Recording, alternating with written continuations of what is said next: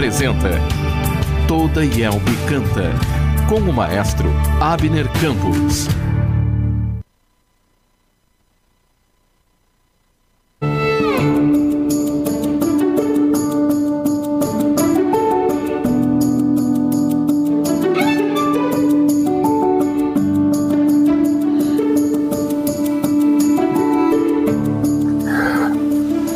Olá, queridos ouvintes da Rádio Cristo para Todos. Eu sou Abner Campos, eu sou músico, maestro e coordenador do projeto Toda Yelbe Canta da Igreja Evangélica Luterana do Brasil e é um prazer estar com vocês em mais este Toda Yelbe Canta. É um programa que é transmitido ao vivo e para quem não sabe, mas para quem já sabe, a gente reforça também que vocês podem compartilhar as suas dúvidas e experiências participando ao vivo de nosso programa acessando radiocpt.com.br, facebook.com.br ou então youtube.com.br radiocpt.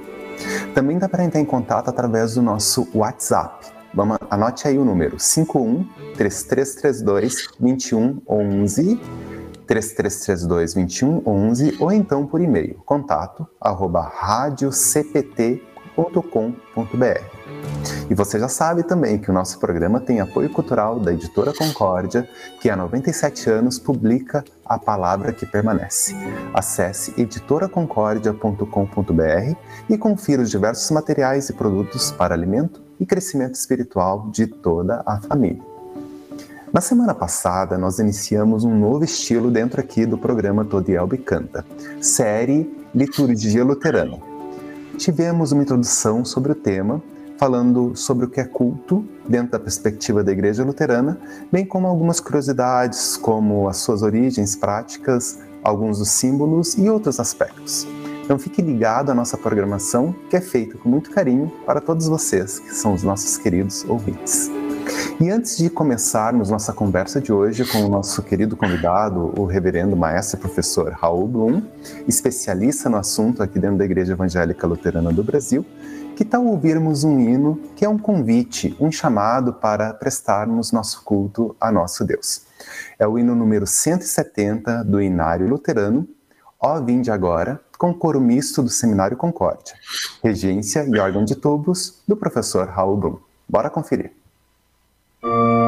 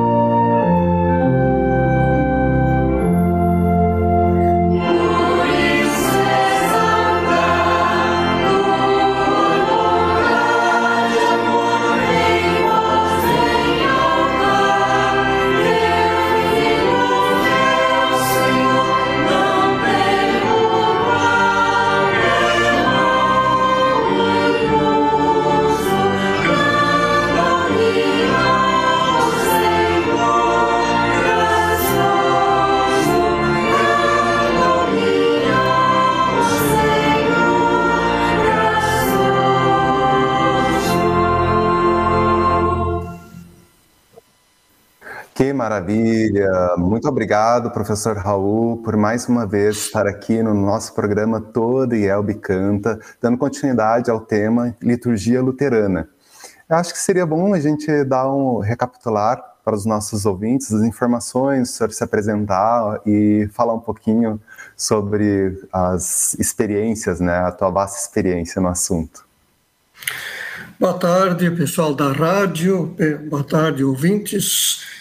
É um grande prazer a gente continuar a falar sobre este tema que é tão importante dentro da igreja, que é o culto como tal, ou que seja a nossa liturgia que temos como herança, herança de séculos. Né? É, é oportuno dizer que na nossa Confissão de Augsburgo, nós temos o artigo 24, que trata da missa. Nós já lembramos que no início a Igreja Luterana usava esse termo e agora costumamos usar culto. Né?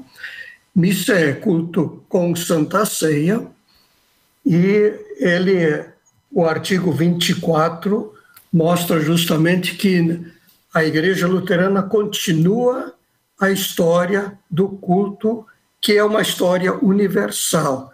Essa liturgia abrange diversas igrejas, assim chamadas litúrgicas, e que nós continuamos dentro da tradição e herança é, deste tipo de culto, culto histórico. O que aconteceu com a Igreja Luterana, que foram foi modificado algum conteúdo, de que a missa seria um sacrifício uhum. e que se ganharia méritos participando da missa. Então, esses aspectos foram é, modificados. Mas o seu conteúdo, as partes da missa como tal, são iguais em todas as igrejas litúrgicas. Ah, que maravilha! Uma ótima é, recapitulação, então, do tema, do que a gente falou na semana passada. E, sabe, a respeito, então, da, da palavra específica missa, a gente tem um comentário de uma ouvinte que ela colocou no Facebook, a Nair Wilson, ou Wilson, é, ela fez a seguinte pergunta: O que significa as palavras missa e católico? Então, eu vou tentar é, também dar um esclarecimento da origem da palavra missa, né, que foi a pergunta então, da nossa querida ouvinte. E aí, qualquer coisa, professor Raul, o senhor pode é, complementar é, e dar mais informações, né? Então, pela minha pesquisa aqui, missa vem do termo latino ite missa est, que pode ser traduzido literalmente como ide, a missão vos foi dada. E era uma expressão de despedida do culto latino, ou seja, o culto da Igreja Católica Antiga, onde era só celebrado nessa língua, né, no latim. Com o passar do tempo, então, a palavra passou a ser utilizada como sinônimo de todas as reuniões cristãs ou cultos, geralmente dominicais, e com a celebração da Santa Ceia ou Eucaristia, né, professor? É um outro termo, um sinônimo, para quem não sabe. Então, Eucaristia é o culto também com celebração da Santa Ceia. E sobre o termo, dentro da perspectiva luterana, a gente tem, como o professor disse, em alemão e nas línguas escandinavas, em finlandês, e alguns luteranos ingleses também usam a palavra missa. É, nas maiorias, mas nas, na maioria das igrejas em que falam inglês, a missa é chamada de serviço divino, santa comunhão ou sagrada eucaristia. E aqui no Brasil, a gente convencionou se utilizar a palavra culto, mencionando tudo, é, todo o momento de adoração, especificamente sobre o momento da celebração do, do sacramento ou Eucaristia, é, que é a Santa Ceia. E eu, ela fez uma outra pergunta também, né, professor, sobre a palavra católico. Né? Acho que também é, seria bom a gente esclarecer o termo, né? Que vem do grego, a palavra católicos, que significa universal. E na Igreja Luterana a gente tem esse esse termo, né? A gente professa esse termo todos os cultos, né, com as palavras dos credos, né, o credo niceno e apostólico, mas a gente faz uma tradução da palavra católico como igreja cristã. Então, creio numa santa, numa única santa igreja cristã e apostólica. E também é importante a gente falar sobre a diferença da palavra católico do termo Igreja Católica Romana, né, que é que passou a ser dado a essa denominação desde da, do, do momento da Reforma Protestante lá no século XVI. Falei alguma coisa muito muito errada, professor? Não, tá, tá certo, né? É, a Igreja Católica é a Igreja Universal, né?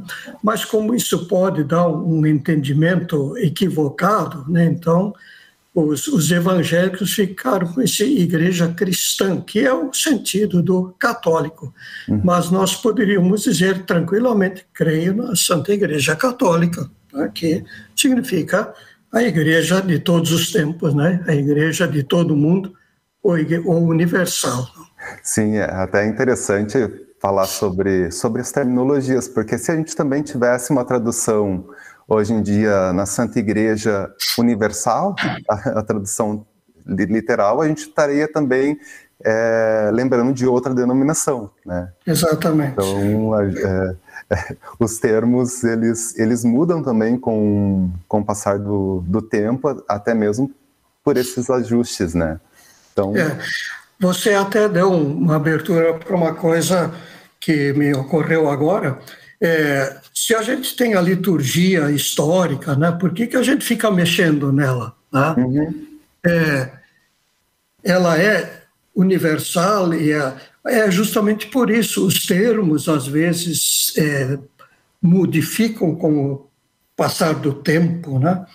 É, a, a, Bíblia precisa ser a, volta e meia revisada a tradução porque uma, uma palavra que há século atrás tinha um significado começa a ter um significado um pouco diferente. Né? A, a, maneira de falar também, o nosso português, como ele já tem mudado através dos tempos. Então, nós conservamos, quando falamos na, no culto aqui, essa, conservamos uma tradição, mas ela não é, ela não é estagnada. Isso. Nós conservamos o conteúdo e a forma muitas vezes até precisa ser modificada para que o seu conteúdo permaneça. Sim, pra, e para que a liturgia permaneça viva, né? Acho que a, a parte da, viva da, desse, desse é justamente essas adaptações e alterações que precisam ser feitas realmente. Na, a, a própria revisão ortográfica né, do português, o português já mudou até mesmo na forma de, da sua escrita e, e e muito mais nos significados dos termos. E eu acho que a gente. Será que a gente tem alguma interação aí nas redes sociais? É, vamos ver então o que o pessoal comenta. No Facebook nós temos a saudação da Elisa Fel, é, Tesk Feldman. Ela diz uma boa tarde ela acompanha com seu esposo Renato, lá da cidade de Tramandaí, no litoral aqui do Rio Grande do Sul. Mensagens diárias diz uma boa tarde, amigos. Deus os abençoe e protejam sempre. Amém. Muito obrigado. Astrid Bender, também outra assídua ouvinte do nosso programa Todo e Albicanto. Uma boa tarde, um abençoado programa a todos. Edson Nevix, boa tarde, amigos. A Eliana Brick, que acompanha a gente lá de São Paulo, está dando uma boa tarde a todos os nossos queridos ouvintes. José Roberto, lá de Uberlândia, Minas Gerais, nosso conterrâneo, da, desejo uma, uma, uma boa tarde para gente. Tá? Uma outra mensagem, eu sei que ele vai falar sobre o professor Raul, então já estou antecipando. Natasha Tesk, que acompanha a gente lá de Floripa, estamos juntos nessa sexta-feira. Abraços a todos. Ah, e como eu falei, o, o José Roberto também diz uma boa tarde ao professor Raul. Muito obrigado a todos pelas participações. Se vocês tiverem dúvidas sobre esse assunto, por favor, entre em contato com a gente, que a gente vai ter um prazer enorme de respondê-los, né, professor Raul? Sem dúvida. Esse é um objetivo do, do nosso programa Todo e Albicanta. E aí, professor Raul, vamos, vamos falar um pouco mais sobre a prática da nossa liturgia agora dentro da, da IELB, né? É, existe algumas, algumas coisas bem interessantes, né? Eu lembro, antes de, de iniciar o culto, a gente vê alguns símbolos. É, por exemplo, toque de sinos. em algumas igrejas ainda tem o privilégio de ter sinos, né? Vamos, vamos falar um pouquinho mais sobre, sobre esses e outros assuntos. Pois é, sino, sino é algo que acompanha a igreja por séculos. E o sino ele já tinha uma função assim bastante peculiar que hoje infelizmente se perdeu, né? É, antigamente, imaginem nas cidades sem barulho de automóveis, sem barulho de fábricas. Então, o sino, ele realmente convocava o povo ao culto, porque ele ouvia-se por muito longe. Ele era é, ouvido com muito mais facilidade que hoje em dia. Hoje em dia, a, o barulho da cidade intercepta o som do sino e ele tem um alcance bem limitado. Né? Até eh, o sino era interessante também para as pessoas que estavam acamadas, por exemplo. É, havia, por um dos exemplos, né? durante o Pai Nosso, puxar, dar uma badalada, algumas badaladas, ou no início, no meio e no final do Pai Nosso. Então, a pessoa em casa, na cama, podia orar junto o Pai Nosso com a congregação. Então, esse simbolismo, ele fica hoje mais na, na memória só, né? Porque hoje, infelizmente, não, não conseguimos é, dar toda essa, essa funcionalidade para o sino. Mas ele fica, né? ele fica ainda como algo assim bastante interessante. Aquele badalar dos sinos entra na nossa memória e como está dizendo, agora começou um momento especial, um momento diferente, um momento especial da congregação reunida diante de Deus para ouvir sua palavra e retribuir com louvores a Deus pela palavra recebida. Então a gente vê que o sino não tinha só uma função litúrgica propriamente dita, ele tinha uma função de comunicação, né, de integração de uma comunidade local. Hoje em dia a gente pode mandar uma mensagem no WhatsApp, olha, tá, vamos orar o Pai Nosso agora, estamos começando a orar o Pai Nosso. e aí a pessoa em casa pode poderia fazer esse essa mesma prática, né, professor? Sem dúvida, até uma coisa bem interessante que você diz, né? É, seria uma, uma, maneira contemporânea de resgatar o valor do sino da antiguidade, né? É, realmente, ó, fica uma ideia bem interessante que você está tá dizendo. Né? Vamos adaptar, então, para a modernidade. Apesar de que Bom, eu, eu sou suspeito para falar. É, eu, eu cresci numa comunidade de zona urbana, né, lá em Uberlândia, dificilmente a gente ouvia o badalar de um sino. E quando eu mudei aqui para o Rio Grande do Sul, indo para o interior, acordar com o barulho do sino ou ao ouvir o sino, ainda mais um sino de uma igreja é, luterana, me deu um significado bem diferente, assim, algo que eu não conhecia e eu achei muito legal, assim, de, de ouvir. É mais uma funcionalidade do sino que, que até hoje tem em alguns lugares mais no interior. É bater de manhã cedo, como que dizer, vamos levantar, pessoal, um novo dia de trabalho está aqui. Ao meio-dia, lembrando que é a hora do almoço, a família se reunir, e no final da tarde, é, como que um agradecimento a Deus para uma, por mais um dia que passou e pedindo a proteção para a noite. Então, essa lembrança da, do tempo, de marcar o tempo que Deus nos dá durante o dia, também isso ainda é praticado em alguns lugares. Sim, e, e eu lembrei agora também de um outro fato, que aí também pode estar relacionado com a liturgia. Teve uma vez que eu estava participando de uma conferência e acho que o professor vai lembrar que o professor estava junto.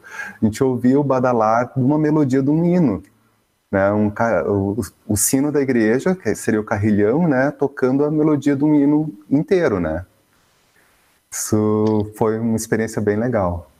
É, é, É, isso é realmente uma coisa interessante, né? Tem, que o sino tem afinação, né? Ele tem um tom certo, né?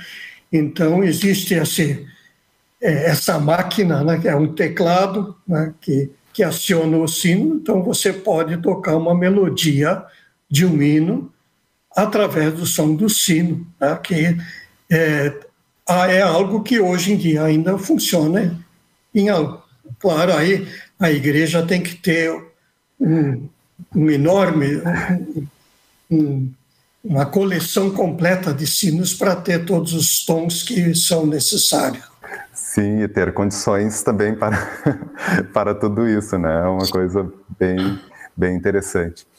E, e outros símbolos, assim, também que, que a gente encontra quando a gente chega na igreja, né? Além, a gente falou do antes, né? De ouvir os sinos, né? Antes de começar o culto, propriamente dito. E uma coisa que ainda se mantém na igreja luterana, que seria as velas, né? É, seria interessante a gente abordar um pouquinho mais sobre esse, esse assunto, né? É, é outra tradição que nós é, herdamos e que a Igreja Luterana manteve. Né? Vela lembra luz, né? e luz lembra Cristo, Cristo é a luz do mundo. Né? Por isso, é, se costuma colocar duas velas em cima do altar, no meio um cruz, crucifixo ou uma cruz, e elas simbolizam Cristo, verdadeiro Deus e verdadeiro homem, é a luz do mundo. E é interessante que sejam velas, que não, não que seja eletrônico, não elétrico, uhum. porque a vela vai se consumindo. Né? Ela vai, ao, ao dar a luz, ao dar luz, ela se consome e faz nos lembrar que Cristo também se entregou por nós, consumiu-se até a morte para nos dar salvação, nos dar vida eterna. Então é um simbolismo muito bonito e que nos ensina. Tá? Os símbolos estão aqui para nos fazer lembrar de coisas importantes dentro do culto, dentro da liturgia. Olha, que, que exemplo, né? Que, que, que interessante, que função didática, né? Da, pensar nisso, né? Da, da vela se consumindo e Cristo é, se entregando por nós na cruz. Eu, eu confesso que eu nunca tinha, tinha olhado para a vela nesse sentido. Eu sempre pensei mais no sentido da luz do mundo, Cristo como luz do mundo, verdadeiro Deus e verdadeiro homem, mas essa segunda ótica, né, essa segunda visão de Cristo se entregando por nós é lindíssimo. Muito bem, e também né, nós temos paramentos, né, chamados paramentos, aquelas toalhas de altar, né, elas mudam de cor de acordo com o ano da igreja ou o dia em questão, né, e sempre a, a cor é outra coisa que nos ensina, né? O vermelho faz lembrar fogo, por exemplo, Pentecostes, né? Então, o, o verde faz lembrar crescimento, que é bastante usado. Né? O branco faz lembrar de, de glória, de luz, de perfeição. E, e as, o roxo é, é um sinal de penitência. Né? Então, o azul, que usado antes do, do Natal, no, no tempo de Advento, nos faz lembrar do céu, de onde Cristo vem, de onde é, Cristo veio, voltou e vai vir de novo, né, para nos levar para o céu. Então essas coisas nos ensinam pelos olhos. Nós somos, aprendemos pelos olhos. E até aqui cabe uma coisa bem interessante. Durante todo o período da Idade Média, é, o povo em geral não entendia o latim, é, não lia. Nós temos a noção de que no tempo da, da reforma 10% da população sabia ler. Então, ouvia latim, não aprendia muita coisa com isso, mas aquelas igrejas com, com todos aqueles vitrais, com todas as estátuas e tudo, ensinavam, ensinam até hoje, verdades que pelos olhos se podia aprender. Olha que, que legal. Eu, eu lembro assim, de alguns comentários de algumas pessoas falando: ah, porque essa decoração, né? Acham que a cor muda por uma questão meramente decorativa. E não, né? Ela, elas nos ensinam e tem uma função muito específica. É, é bom a gente sempre lembrar disso, né? Como igrejas é, litúrgicas, dessa importância e e é, é importante ensinar para as pessoas também como elas podem aprender da, dessa forma visual, né, professor? Instruindo as, as congregações, né? É, pro, o próprio templo, né, a própria construção da igreja, ela, ela também é simbólica. Né? Nós entramos na igreja, tem um novo ambiente diante de nós. Por mais simples que seja a igreja, lá está o altar, e o altar, até uma criança entra lá e vai na sua mente perceber: ah, aqui é um lugar da palavra, né, de Deus. Né? Aqui, aqui Deus quer falar conosco. Então, o, a própria construção, até a externa de, da igreja, ela é esse símbolo. Ela dá testemunho de, aqui, de que ali tem uma igreja cristã que prega e ensina Cristo. Né? E quando entramos na igreja, pode ou não ter uma, um pequeno hall de entrada, assim, né? Uhum. Uma, que é o tipo uma passagem do mundo externo para dentro do ambiente da igreja, ou talvez se entra direto dentro da chamada nave. Uhum. A nave é o lugar maior da igreja, e essa também tem um simbolismo. Ela vem do latim navis, que é navio, né? é um navio. Estamos entramos na igreja, estamos dentro de um navio que vai nos conduzindo à eternidade. Então, isso também é bastante significativo, porque o que ali se ensina, aquilo se ouve, aquilo nos conduz em meio às tempestades desse mundo para a vida eterna com Deus. Que belíssimo. Então, a própria estrutura da igreja tem o seu, seu significado lindíssimo. Se a gente fala nave, a gente pensa, pensa realmente nesse meio condutor né, que nos conduz para, para Cristo. Muito, muito interessante. Muito obrigado, professor, pelas, pelas explicações. Eu acho que os nossos ouvintes estão gostando muito de, de saberem de todas essas essas particularidades. E agora, com relação ao culto luterano propriamente dito, é, como é que funciona, assim, para quem não, não conhece né, o culto luterano, para quem conhece também, porque a gente vai explicar parte por parte, né, professor? Pois é, talvez a gente podia começar dizendo assim que nós temos três momentos bem distintos no nosso culto, né? É, a gente começa eventualmente cantando um hino, né? e aí vem esse preparo para o culto. O culto propriamente ainda não começou, nós nos preparamos para o culto, que é a chamada confissão e absolvição. Né? Agora, a gente precisa fazer um paralelo aqui com com a reforma de novo e com a nossa confissão de Augsburgo de novo. Uhum. Logo depois do artigo 24 da missa, o artigo 25 fala da confissão. Talvez vai ser até uma surpresa para alguns próprios luteranos. Mas o que é essa confissão? Não é exatamente a, a mesma situação da confissão e absolvição que nós temos na liturgia hoje. Vamos olhar as missas de Lutero, né? a missa latina e a missa alemã. Vocês vão começar, a missa alemã de 1526 começa lá com um salmo. E cadê a confissão? Podemos folhear ela até o fim, não tem. A missa latina, que foi três anos antes, 1523, começa com introito, um salmo também. Né? É, não tem a parte de confissão. Vai dizer, mas o que, que é isso? Nós acabamos de dizer que nós temos uma, uma liturgia histórica e aqui já tem algo diferente. Né?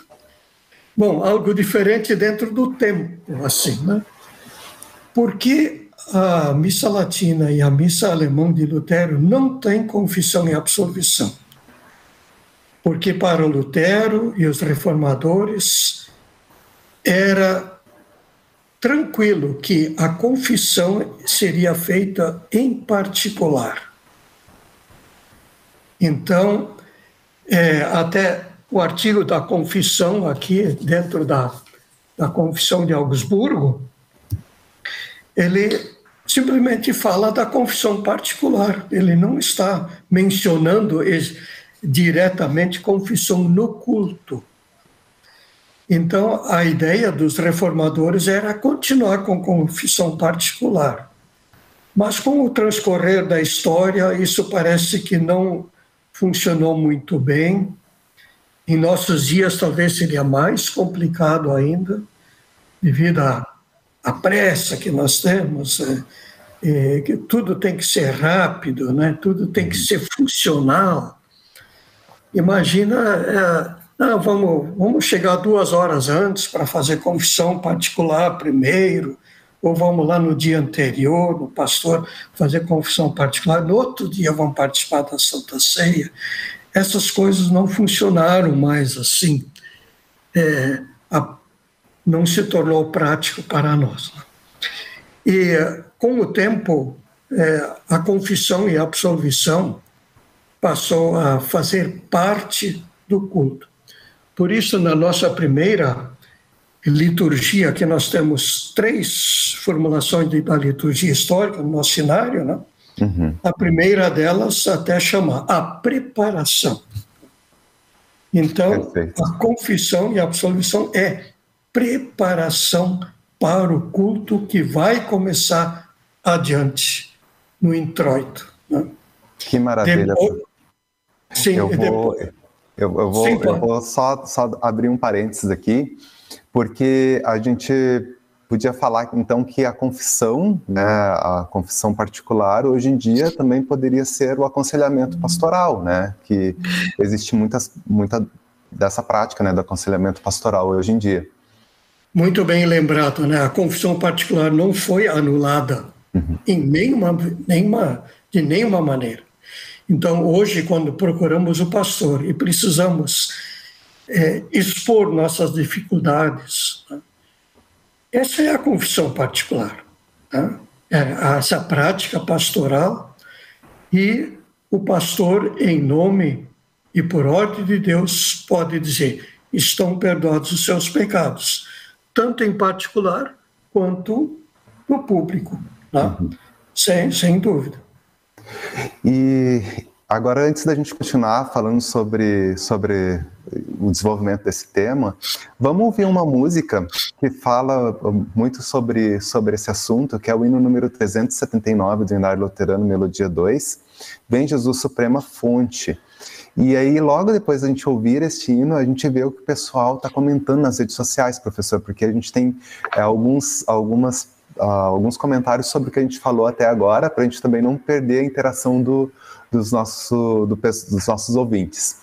Então vocês vão ouvir agora o hino número 379 do Inário Luterano, Melodia 2, Vem Jesus Suprema Fonte, e esse vídeo foi produzido para as festividades do centenário do Inário Luterano, é, no ano de 2020, com a voz do nosso querido colega, o maestro Rodrigo Bloch, e banda formada especialmente para esse evento em particular. Vamos ouvir.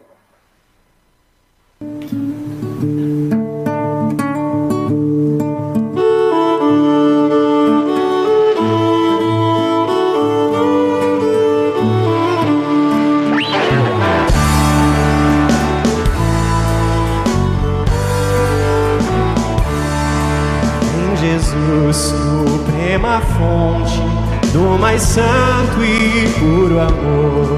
levantar a minha fonte para um hino de louvor, recordando os teus tormentos, graças quero te render, quero em todos os momentos tua bênção receber.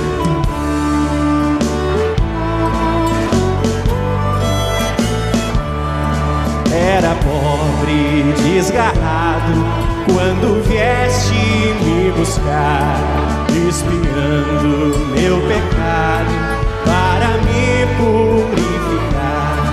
No teu sangue precioso, paz, perdão e vida cheia, e contigo venturoso, glória eterna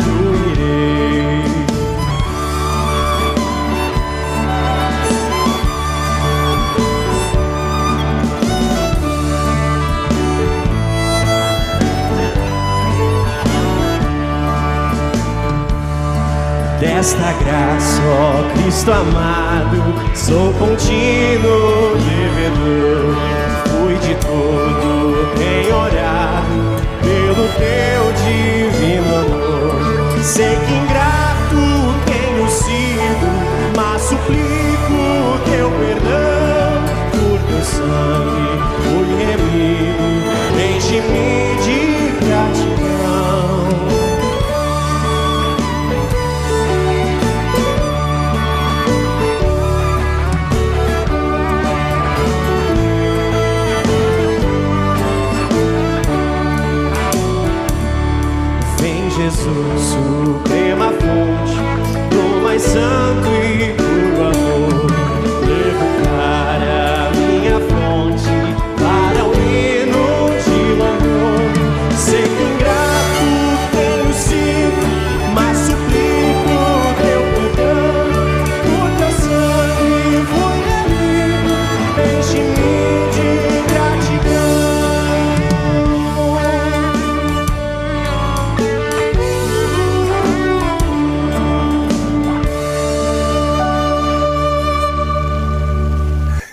vocês estão ouvindo o programa Todo e Elbe Canta. A gente está seguindo com uma série muito legal, série sobre liturgia luterana. Esse é o nosso segundo programa da série. A gente está abordando a primeira parte do culto luterano, que é a preparação. O professor Raul estava comentando até então, antes da gente ouvir o hino Bem Jesus Suprema Fonte.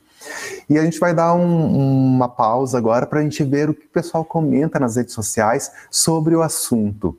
A Elisa Tesk Feldman diz que nossa congregação de Osório toca sino no início e final dos cultos. Olha, muito bom saber que essa tradição continua até hoje. A Helena Brick diz também: pela minha infância, os sons do sino sempre me remetem a um pensamento de gratidão e oração a Deus. Ótimos comentários. A Nádia Blum também comenta: em Candelária, Rio Grande do Sul, há três sinos: o pequeno, o médio e o grande. Quando falecia uma criança, tocava o pequeno. Para uma mulher, eh, tocar o médio e para um homem, tocava o grande. Assim era avisada a congregação que alguém havia falecido.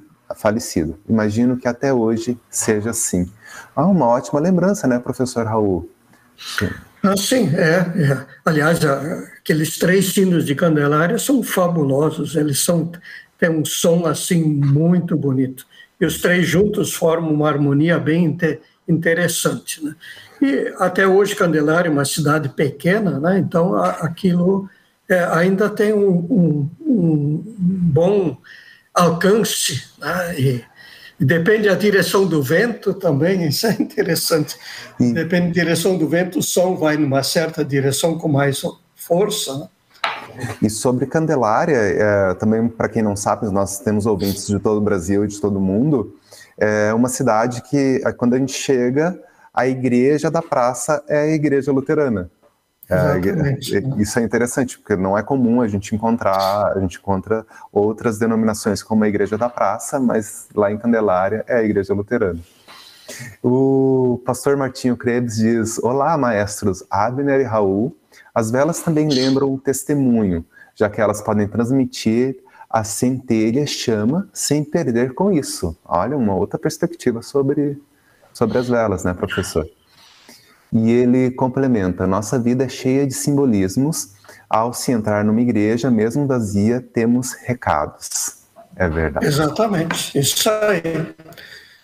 Muito bom, meu caro colega Martinho Crepes, pelas, pelos comentários aí. E ele ainda vai, vai além. O corredor que acessa o altar simboliza Cristo, que nos conduz ao Pai e aos céus.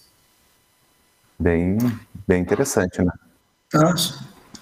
E ainda tá, é interessante também complementar que quando você entra na igreja, você vê palavra e sacramento também, né?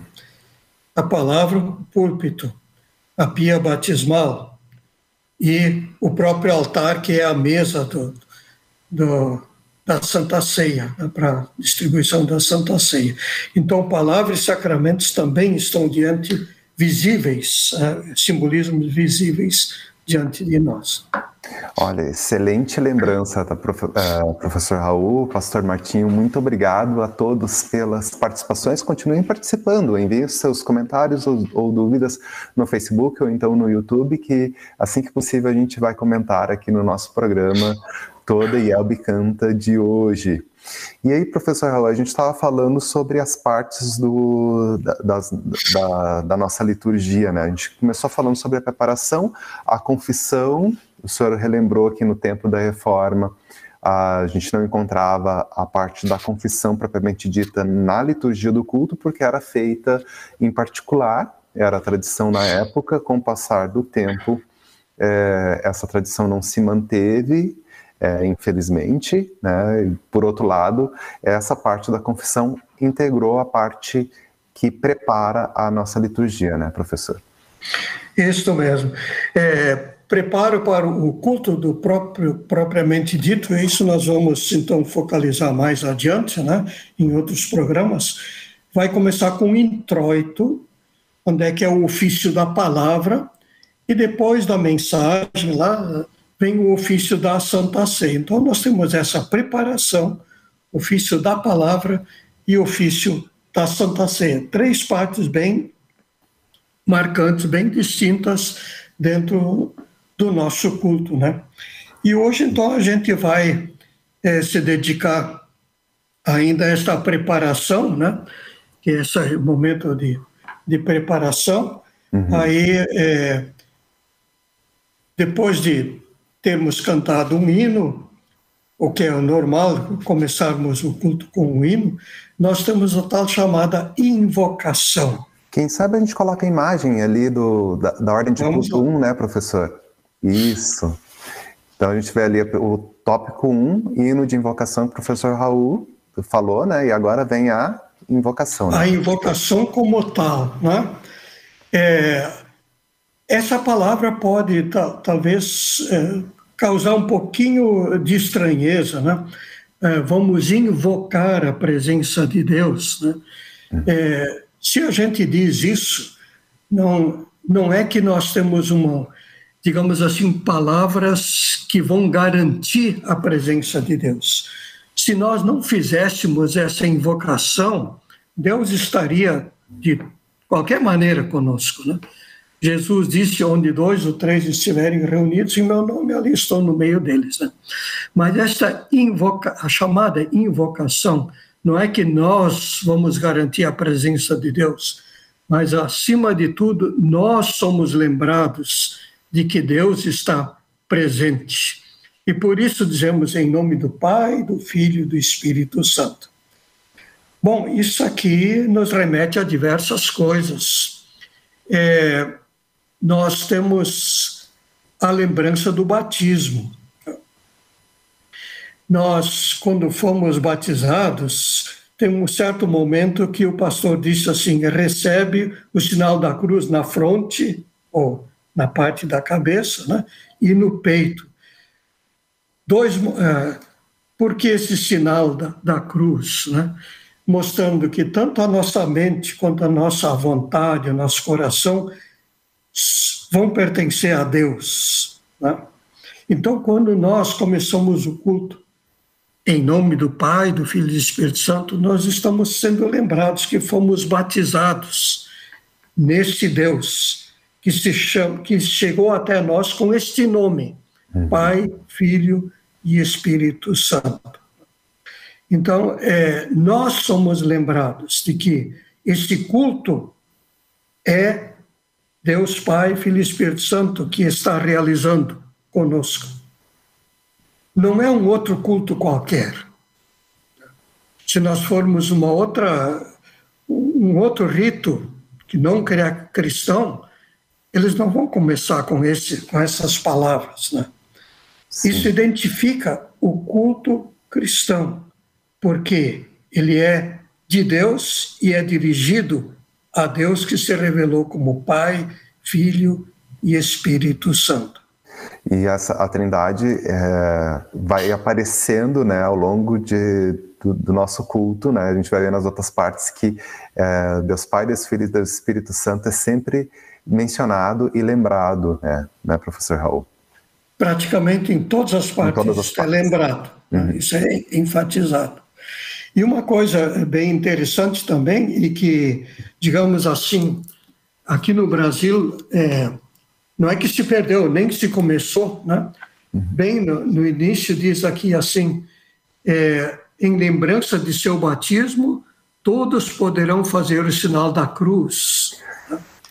Então, é, por exemplo, fazer o sinal da cruz sobre si mesmo, né? Uhum. Luterano pode fazer? Claro que pode. né? Não estamos acostumados, é, digamos assim, é, já está começando a ser utilizado lentamente. Né? Uhum. É, mas a maioria de nós, que já tem uma certa idade, não, não se acostumou a fazer isso desde pequeno. Né? E que bom que está tá iniciando né, novamente essa prática. Eu, tô, eu vejo em vários cultos é, as congregações sendo é, ensinadas, né, orientadas a fazerem o sinal da cruz ali, para quem Sim. se sentir confortável, né? Perfeito. E, e, além disso, a gente pode responder também uma pergunta né, do André Teichler, que diz: quando há batismo no culto público, qual seria o melhor momento de inseri-lo? Opa, André, o André está no estágio, né? É, é, estagiário do, do, seminário aqui, né? Pois é, André, né? nós já temos comentado isso em nossas aulas aqui, né? É, nós temos algumas práticas bem interessantes quanto ao batismo. Uma, por causa dessa, desse, dessa invocação Pai, Filho e Espírito Santo, um momento bem apropriado do culto é fazer o batismo bem no início do culto. Né? É uma prática viável. Né? Uhum. É, até tem uma, não é muito comum, mas é, temos igrejas que a pia batismal é na entrada do templo. A gente entra e ali está a pia batismal. E um símbolo bem interessante, porque o batismo é o meio da entrada que nós entramos para a igreja cristã. Então, até alguns, é, é, muitas pias sempre têm água ali, podem também até fazer o sinal da cruz usando é, molhando o dedo lá e fazendo. Tudo isso parece um pouco estranho para nós luteranos, né? Uhum. mas são práticas que é, no tempo da reforma se herdou e que não foram abolidas.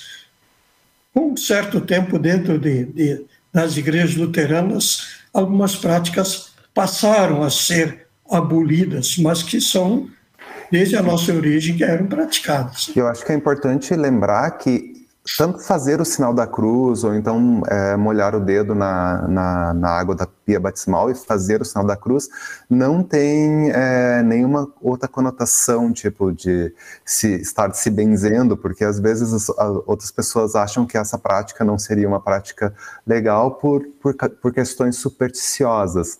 Então é importante te lembrar que não é superstição, né, professor Raul? Exatamente. Nada do que fazemos pode nos garantir, é, digamos, a graça de Deus. Não é por eu fazer alguma coisa que a graça de Deus vem a mim. Não, a graça de Deus vem a mim. Por isso, eu, para até me lembrar da graça de Deus, eu posso praticar algumas, faz, fazer alguns gestos, ter algumas atitudes que me façam lembrar que a graça de Deus veio, já veio a mim. Ah, excelente. E, e assim, logo depois então da, da, da invocação, aí vem o, o, o que, professor Raul? Pois é, é aqui na tela, é para quem está tá vendo, né? É, essa aqui é da, da nossa primeira formulação litúrgica, nós vemos alguns versículos da Bíblia, né? É, Deus é nosso refúgio e fortaleza, socorro bem presente nas tribulações. O povo responde: Se dissermos que não temos pecado nenhum, a nós mesmos nos enganamos e a verdade não está em nós. Mas se confessarmos os nossos pecados, Ele é fiel e justo para nos purificar de toda injustiça. Confessemos, pois, esse pois é muito interessante, os nossos pecados.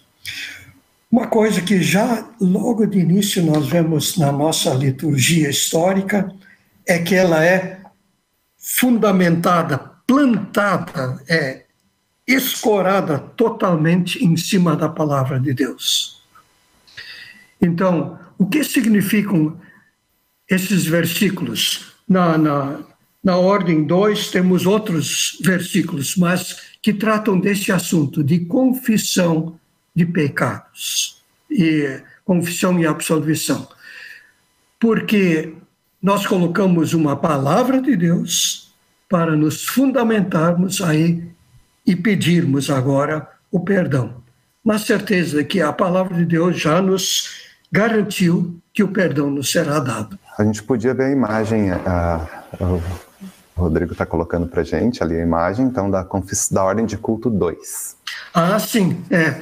Ah, aqui tem uma outra. Vocês viram que a imagem anterior não tinha notas, né? É, é uma é, também uma coisa interessante. É um detalhe assim, é mais que diz alguma coisa. Na ordem de culto 1, a gente é, com isso quer expressar. Ainda não vamos cantar na a liturgia como tal, porque depois, quando começar o culto propriamente dito com o introito, aí vamos explodir em louvor. Né? Mas isso é um, é um detalhe. Né? Ah, na, na, na ordem 2 já se canta aqui é, esses versículos. Né? O pastor primeiro convida ao amados no Senhor, de coração sincero, nos achegamos de Deus, Sim. pedindo perdão, sabendo que em nome de Jesus vamos ganhar o perdão. Aí nós cantamos, esse, o nosso socorro está em nome do Senhor que fez o céu e a terra. Aqui até parece, ué, dizia eu, como assim, né? Então, é que é a citação, né? Isso Sim. dá, isso, ué, como assim dizia eu? Não disse nada, né? Não, mas é, é, é a é uma... citação do Salmo, né? É algo então, poético, tá, né, professor? Isso. Dizia eu, confessarei ao Senhor as minhas transgressões, e depois de tu perdoaste a iniquidade do meu pecado. Então, outros versículos na liturgia 2 que vão mostrar a fundamentação bíblica para pedirmos o perdão. Quem sabe a gente podia ouvir né, essa liturgia 2 até essa parte, né? O que, que, o professor Raul acha? Sim, vamos ouvi-lo, sim. Então. Eu acho que é uma boa para os nossos ouvintes se situarem. Então a gente vai ouvir a liturgia 2, né, que já começa com, com partes musicais, que foi gravado no culto na comunidade Concórdia de Porto Alegre. Vamos ver como é que ficou?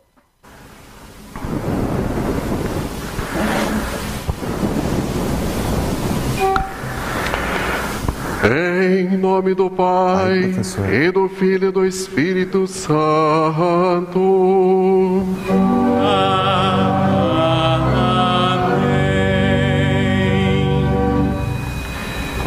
Esse é o momento em que nós nos preparamos para a confissão dos nossos pecados.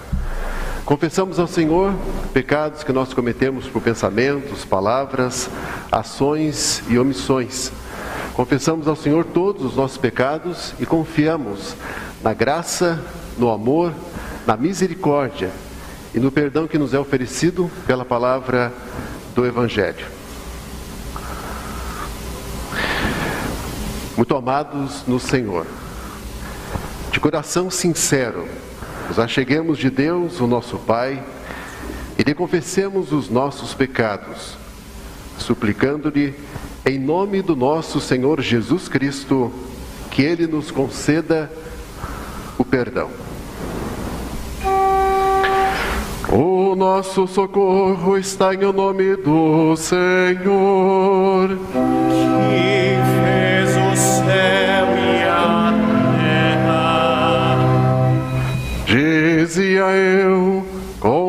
confessarei ao Senhor as minhas transgressões. E tu perdoaste a maldade do meu pecado.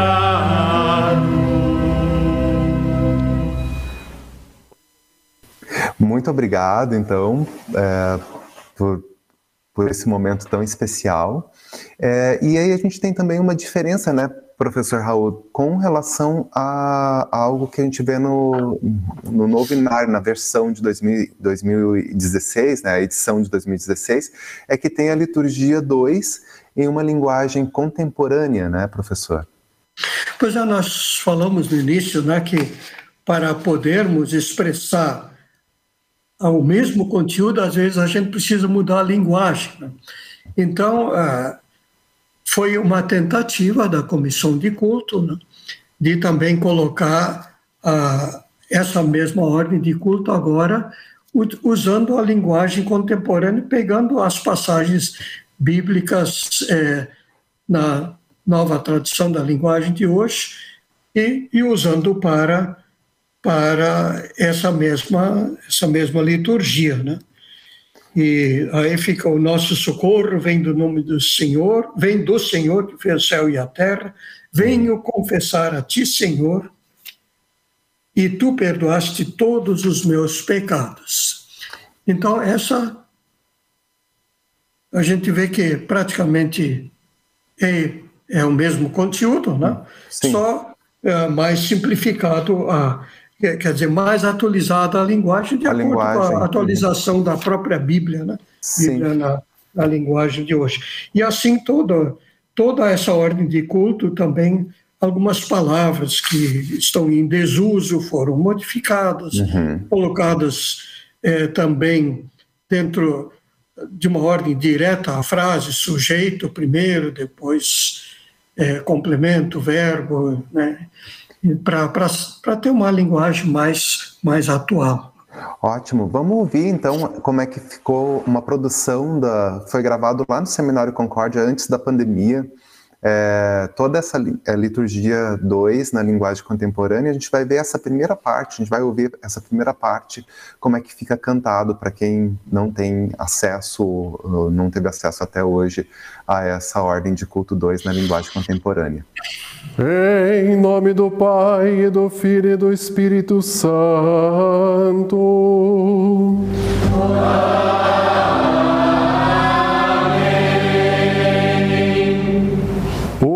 Nosso socorro vem do Senhor.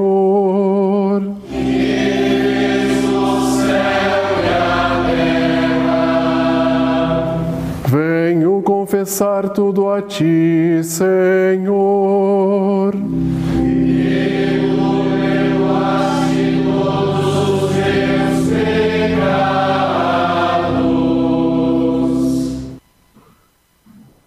Que maravilha! A gente não tem condições de abordar todo o assunto, né? A gente tem muita coisa para falar e pouco tempo, né, professor Raul, para a gente poder estar falando em cada eh, programa. Então a gente vai deixar muita coisa para o programa da semana que vem. Então não percam, semana que vem a gente vai continuar o assunto, né, professor? Isso, temos algumas, algumas coisas importantes ainda dentro dessa sessão de confissão e absolvição. Uhum, na, na preparação. Então, antes da gente finalizar, a gente gostaria de falar um pouquinho mais para vocês do projeto Toda Ielbe Canta. É, a gente está recebendo vídeos sobre os assuntos adoração, louvor e gratidão, cantos litúrgicos, Jesus Cristo Redentor e cruz, consolo e esperança. Se vocês quiserem saber mais informações sobre o projeto Todo Ielbe Canta, não é o programa Todo Ielbe Canta, mandem e-mail para todaielbecanta@ielbe.org.br toda ielbe.org.br solicite mais informações. A gente vai enviar para vocês todo o regulamento para vocês poderem participar. A gente está, é, a gente pode dizer Vamos aproveitar um momento atípico que vocês estão fazendo material para os cultos e envie para a gente gravações dos hinos que, que, estão indo ao ar, né? Acho que é importante para que a gente possa compartilhar com toda a Igreja Evangélica Luterana do Brasil aqui, porque a Igreja Luterana é a igreja que canta. olha, vamos, vamos ver então mais um comentário das redes sociais da Daniela Hortêncio. Ao escutar sobre o sinal da cruz, me tirou um fardo agora. Isso é muito, muito, muito excelente comentário, porque eu faço o sinal na Santa Ceia em respeito e agradecimento, mas me sentia constrangida em saber o que poderiam pensar desse gesto. Agora não, sabendo disso, me sinto aliviada. Obrigado por compartilhar isso. Deus os abençoe. Ótimo comentário, né, professor Raul? Muito bom, tá certo. É. Aos poucos a gente vai se acostumando com algumas coisas que a gente não estava acostumado. Uhum. E, é, e, é, saudável e faz bem e que bom que nosso programa Todo Elbe Canta é, tem essa função também de levar informação para o povo de Deus. Então, professor Raul, fale para gente os seus, seus, últimos comentários do programa de hoje. Está aí, é, a gente começou o programa querendo chegar até o fim da, da, da, confissão e da absolvição, mas tem ainda algumas coisas, né? Mas é, não estamos presos a, a, ao horário também. Semana que vem a gente aborda mais um pouquinho sobre essa parte, né? E depois já entra também na parte da, da liturgia da palavra, como tal, né? Ofício da palavra. Com certeza. Uma satisfação estar com todos vocês aqui nos encontramos semana que vem. Muito obrigado, professor Raul, mais uma vez, por ter é, assumido com a gente essa, essa é, agradável função né, de levar, então, um pouco mais sobre o entendimento de liturgia luterana para os nossos queridos ouvintes. E como sempre, vocês já sabem, é um prazer enorme estar com vocês aqui no Todiel Bicanta. Na semana que vem, então, nós teremos mais. Para quem não sabe, vocês podem ouvir o programa novamente acessando radiocpt.com.br ou então os vídeos que estão no facebook.com.br ou youtube.com.br. Um grande abraço e até o nosso próximo programa.